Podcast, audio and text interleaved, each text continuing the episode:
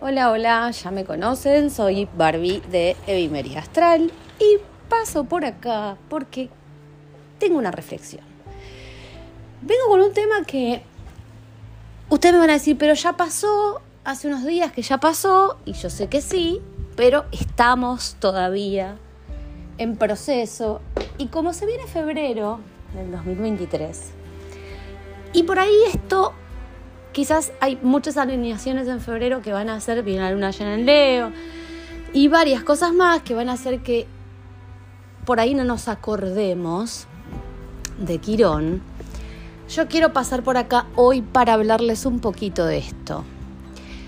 Em, arranca en esta semana última que pasó, bueno, ya había arrancado en la primer cuadratura que tuvo Mercurio con Quirón en Aries. Mercurio estaba en Capricornio, estaba directo.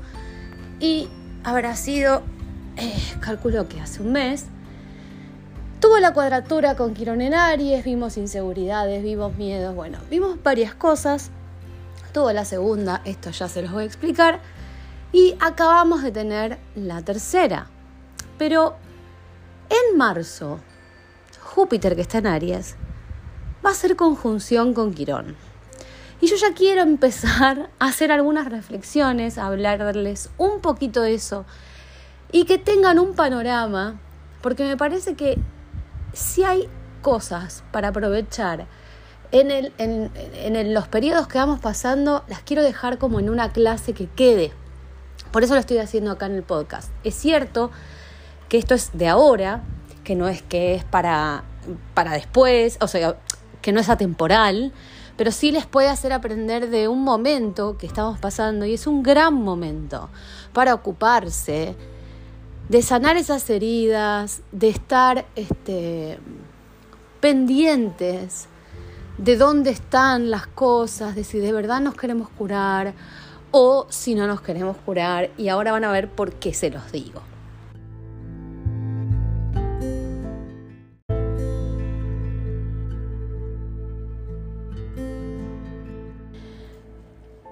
Ya pasó dos veces y ustedes saben que todo lo que para nosotros son alineaciones serrucho, le llamamos en astrología, pasa directo a Mercurio, Quirón está en Aries.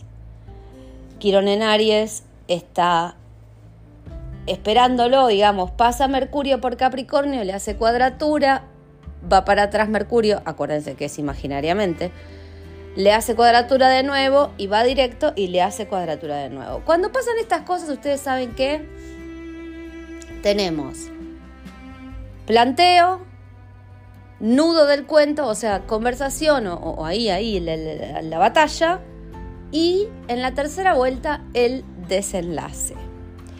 Entonces en el desenlace, que estamos, y que quiero que entiendan que no va a ser hoy, ojo, puede haber esto de una conversación o un entendimiento con alguien que puede llegar a terminar siendo tu quirón o con alguien que, eh, o vos mismo, porque Quirón está en Aries. Entonces, es así, cuando Quirón está en Aries, es en, el único momento que podemos decir que Quirón no es una otra persona y que a veces Quirón se vuelve uno. Y ahora les voy a leer algunas cositas que tengo preparadas, pero para que se entienda bien. Pero lo que voy es que acá hay como un entendimiento, para mí más entendimiento que conversación en esta vuelta a Mercurio, porque Mercurio estuvo afectado por Marte que está en Géminis. Entonces pienso que viene más por la cabeza hay como un entendimiento de algo que hay que, arreglar, que sanar y, como que terminamos entendiendo cómo o, o empezando a entender cómo. Porque estoy casi segura que este ingreso de Venus a Pisces, que es un poquito distinto de otras vueltas, y ahora les voy a decir por qué, nos hizo o nos hace o nos pone en este plan de creer en esas conexiones, no sé, del destino y que qué sé yo, pero también nos pone a repetir muchos patrones por no ver lo que hay que sanar. Entonces repito, repito, repito, Y con este contraste de Mercurio y la última, o sea, y la conclusión con Quirón, estamos como en la oportunidad de verlo. ¿Qué les decía que por qué este tránsito de Venus en Pisces es un poco distinto? Ya les voy a decir. Resulta que Saturno está por pasar a Pisces. Entonces le trae como, ¿sabes que te querés ganas de, tener muchas ganas de soñar? Soñá divino, pero con un poco de responsabilidad. Tampoco te pienses que vas a salir volando propulsada por tus pies porque es que ¿Y qué pasaría con el resto de la gente?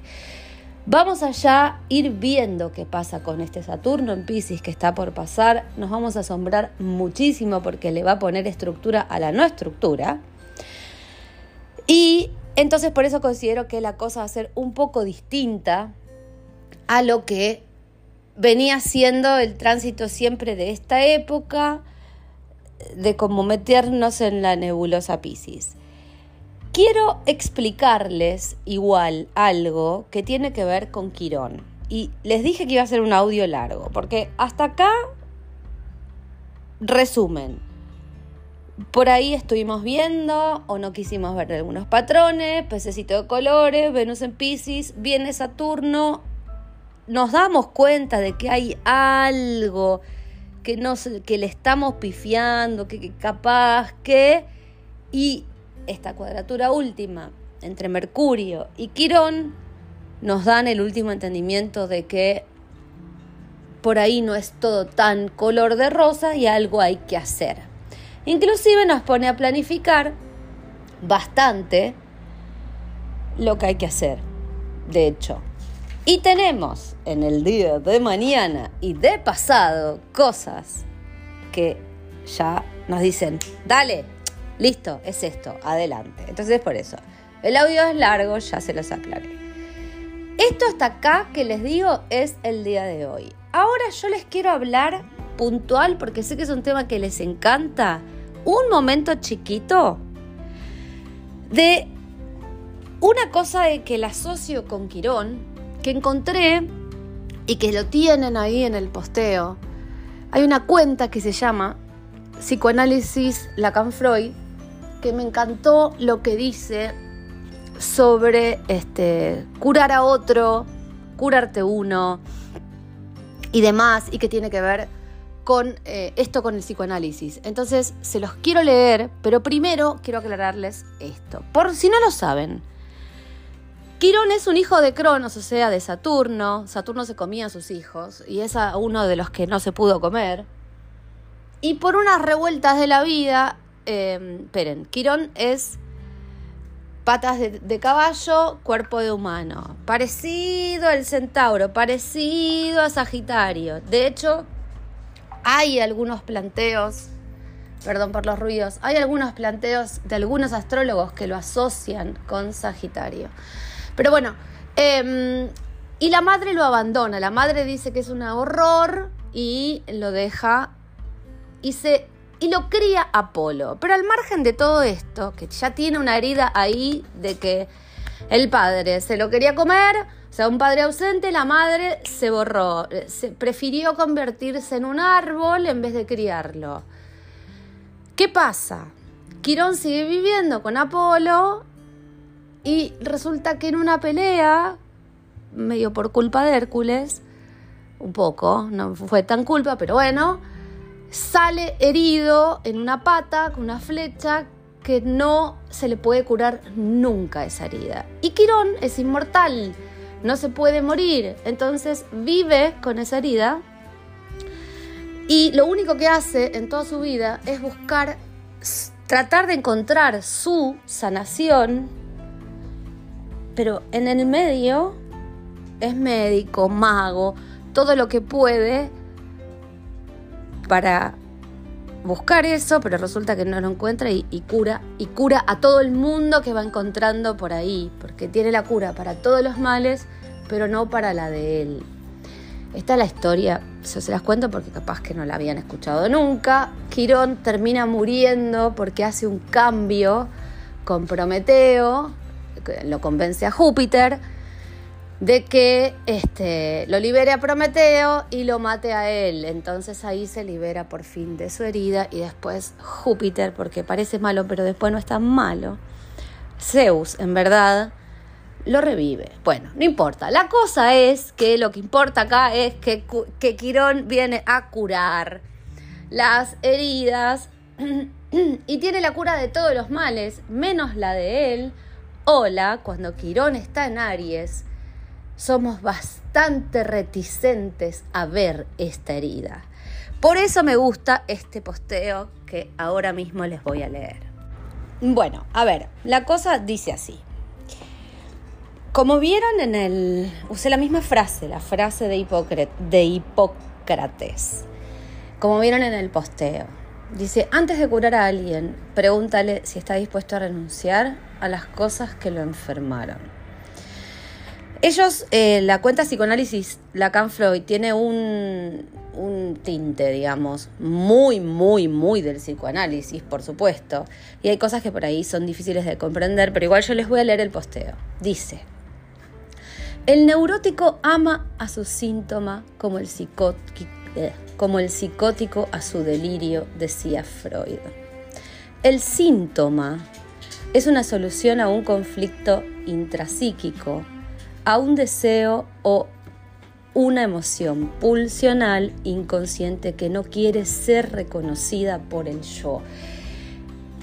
Paro un poquito con algunas cosas porque quiero explicarles esto que les decía. Cuando yo les hablaba de esto de Venus en Pisces, de irme por el lado de... O sea, voy tapando, voy tapando, pero no por culpa de Venus en Pisces, por culpa de mis propios patrones.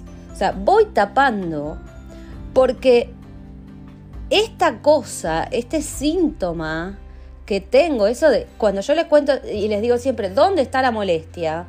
No quiere ser reconocida por el yo. Pensemos el yo como la energía Aries que tenemos todo el mundo. ¿Y dónde está Quirón? Está ahí. Sigo.